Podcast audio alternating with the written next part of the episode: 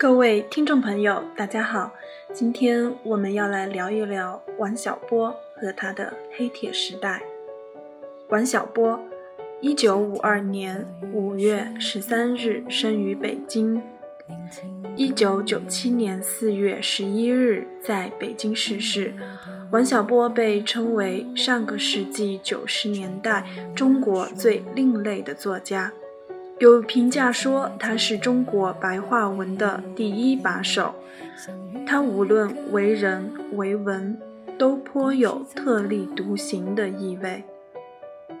其作品别具一格，深具批判精神，其自由人文主义的立场和风格贯穿作品。王小波文体为无数青年效仿，并引发了一场。经久不衰的王小波热，《时代三部曲》是王小波作品的精华，其中以喜剧精神和幽默口吻述说了人类生存状况的荒诞故事。故事背景跨越各个年代，描写权力对欲望和人性需求的扭曲及压制。展示了知识分子在过去、现在和未来的命运，代表着王小波对文学的理解和他异于寻常的艺术水准。王小波众所周知的时代三部曲分别是黄金时代、白银时代和青铜时代，黑铁时代并不列在时代三部曲之中。书中收录有王小波早年未发表的作品，这些作品虽然功力不如后期的作品深厚，风格有些不够统一，但也瑕不掩瑜。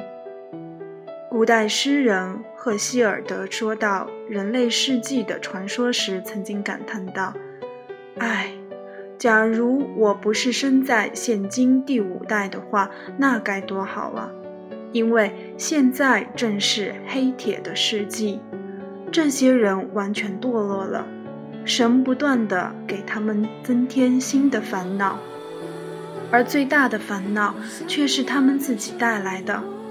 父亲不爱儿子，儿子仇视父亲，主人不愿款待他们的朋友，朋友之间也互相憎恨。从前美满和尊严女神还常来地上，如今也伤心的用白袍裹住美丽的身体，回到永恒的神世界去了。留给人类的只有悲惨，而且这种悲惨的状况却看不到尽头。黑铁时代读王小波不是一种时髦。而是一种需要。王小波这个名字本身就是一个标签，一个让人只看一眼就知道瓶里装什么酒的标签。往往贴有这种标签的酒都会非常畅销，原因很简单：有一种文字的确具有精神鸦片的力量。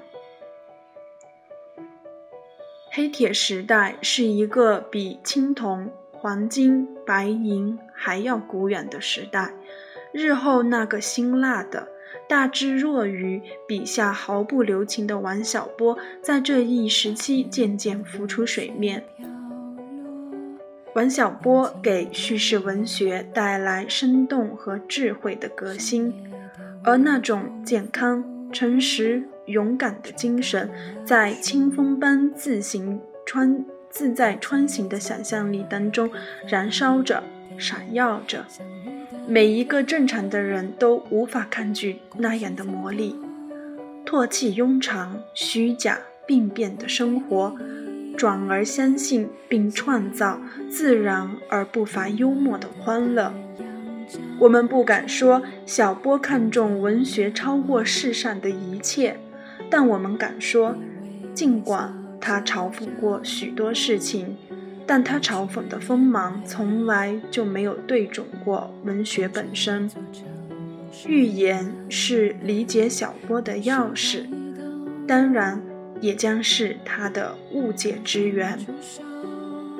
不过，我们并不知道，对一个诚实、心性和悟性极高的写作者来说，别人的理解或误解到底有没有用。这就是王小波和他的《黑铁时代》。在我的个人播客当中，也收录了这本书中的其中几个故事，欢迎大家点击收听。我们下期节目再见。